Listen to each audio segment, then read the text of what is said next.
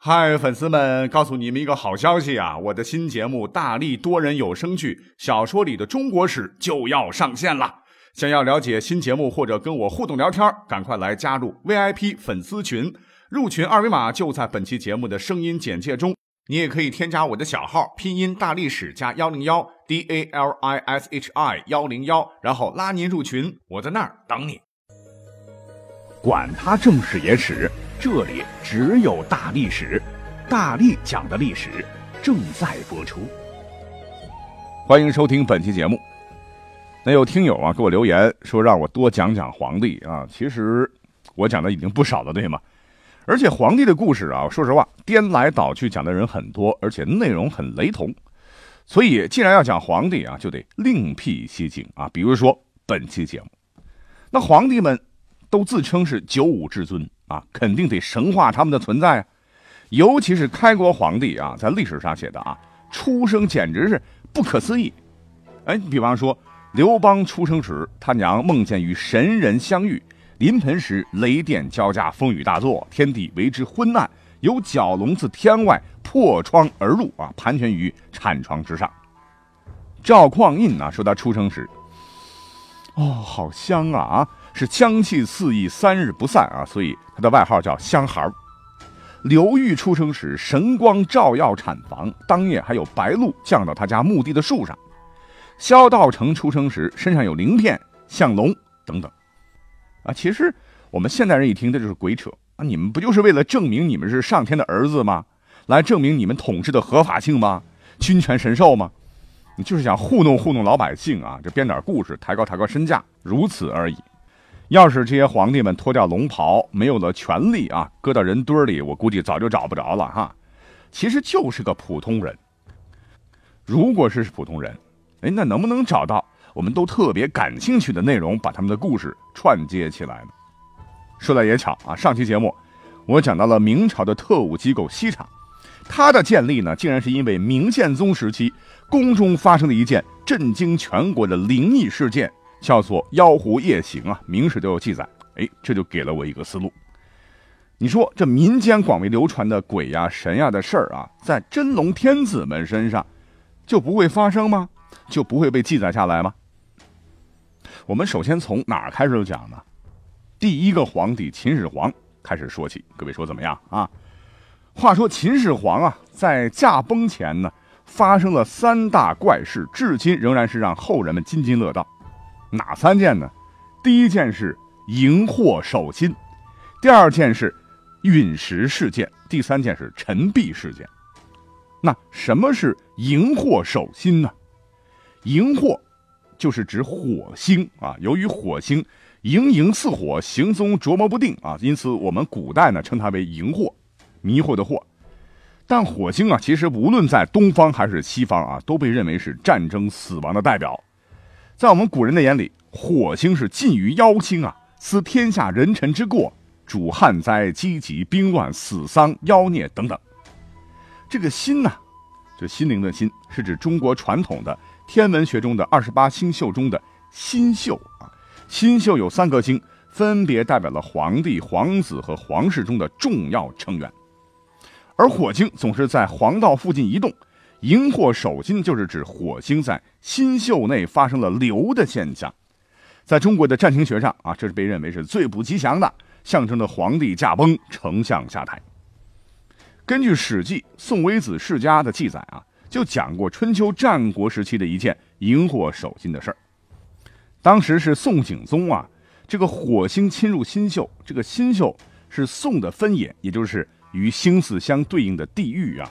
正好是在宋的土地上，所以宋景宗很担心呐。这个司星，也就是占卜官司伟就说：“把灾祸移给相国吧。”景公说：“相国是我的公谷。”那移给百姓呢？景公说：“百姓是为君之本。”移给年岁如何呢？宋景公说：“呀，年岁不好，百姓就会困乏，我还给谁当君主啊？”这个司星子伟就说：“哎呀，您这三句有君主之德啊，上天肯定会听到的。”荧惑应该会移走的，于是他们等了一阵儿啊，果然火星在他们的这个刻度上移了三度。好，解释完了荧惑守心，我们再回到秦始皇。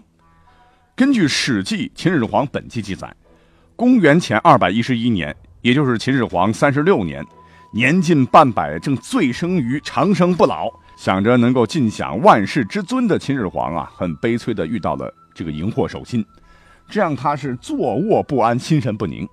没想到呢，屋漏偏逢连阴雨啊，就在同年，第二起事件发生了啊，有一颗流星是坠落到了东郡，这个东郡呢。是秦始皇刚刚即位为秦王啊，他疑似亲爹吕不韦主政时攻打下来的。这个郡当时是齐国的，位于齐秦两国的交界地。秦朝建立以后呢，已经成为了大秦帝国一个东方大郡。那这块陨石把地面砸了个大窟窿啊！你说砸也砸了哈，怪异的是陨石上面竟然刻着字啊，什么字呢？始皇帝死而地分。哎呀，这七个字可把秦始皇气得吐血啊！啊，这还得了？这不是说我快嗝屁了吗？那我的大秦帝国即将四分五裂吗？赶紧给我查啊，看看是谁想假借上天的旨意，在陨石上刻字诅咒我！赶紧派御史下去啊，到了陨石坠落的地方，逐户排查刻字之人。结果呢，一无所获。这秦始皇可愤怒了，立即下令。把这块陨石坠落地旁的所有人家通通杀掉，并且要立即焚毁这块刻字的陨石。问题是啊，这人也杀了，陨石也被销毁了。可是秦始皇更郁闷了哈，因为根据史记记载，这年秋天，一件离奇的事儿他又发生了。那一天晚上啊，一位行路的使者从东经过华阴，突然呢，有一个人手持玉璧把他拦住。你说这大半夜的哈。你是要劫财还是要劫色嘞？啊，把这个使者吓了个半死啊！就问他你想干什么？对方说，请你替我呀，把这块玉璧送给好持君，还说今年祖龙子。使者很恐惧啊，就去问他什么意思？哎，这人也不回答，嗖的一声啊，消失在了茫茫夜色中。很快啊，上朝时，秦始皇知道这件事儿了。刚开始以为祖龙说的是他，那退朝以后，他又对别人说。祖龙是指人的祖先，然后啊，派人将玉璧送去鉴定，结果是这块玉璧是秦始皇二十八年（公元前二百一十九年）他巡游渡江之时祭祀水神而投到江水中的那块。啊，你想想，十年前祭祀水神的玉璧，怎么又被一个忽然出现又忽然消失的人给送回来了呢？啊，这件事儿直接搞得秦始皇是心神俱乱。根据占卜嘛，为了避凶趋吉。秦始皇在四十九年的时候，又开始了他一生中的第五次大巡游。不过，预言成真了啊！这次他是病死沙丘，秦帝国也迅速的土崩瓦解。说起来好像挺神啊！好了，我们是唯物论者啊，必须要解释一番。你比如说啊，历史上呢，实际发生过荧惑守心的天象，查了查哈，共有三十八次。中国的史籍中。全部荧惑守心的记录共二十三次，而据考证有十七次是伪造的。其实啊，天象实际上是没有任何科学根据的，这我们都知道。虽然它来自于正史《史记》的记载，但是在这里我想说，《史记》记载的难道都是真的吗？因为在《史记》里头啊，记载过刘邦他妈在湖边跟一条金龙那个那个以后，哎，就怀上了刘邦。你能相信这事儿是真的？好了，说完了秦始皇，我们把这个时间直接跳到唐朝。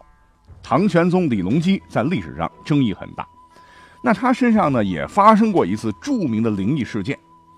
话说，在东都洛阳啊，当时是六月，天气很热，唐玄宗在那里避暑游玩。忽然有一天白天啊，洛阳城的老百姓全都跑到街上，是仰着头，惊恐万分。咋回事儿呢？只见。半空当中啊，出现了一群阴兵，数量达数万啊，是战马喧嚣，鬼影重重，非常的恐怖。当时有很多老百姓是争相观看啊，人群拥挤，还数次发生了践踏事故。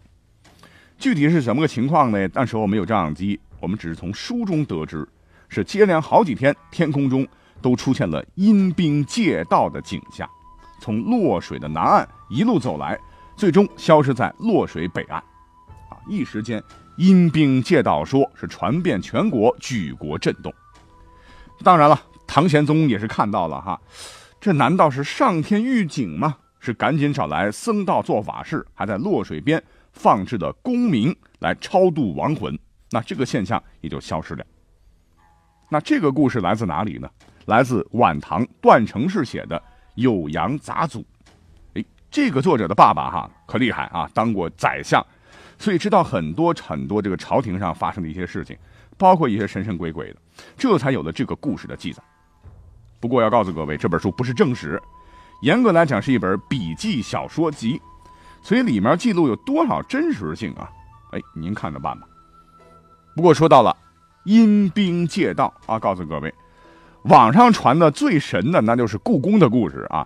说五点之后啊，下午五点，故宫为啥要清场呢？其实因为五点之后，故宫啊会经常出现一闪而过的提着灯笼的宫女太监啊，甚至还传来人的哭喊声，让人是毛骨悚然。据说还请了相关专家来研究，他们发现啊，因为朱红色的宫墙富含四氧化三铁。四氧化三铁是磁性物质，可以记录声音。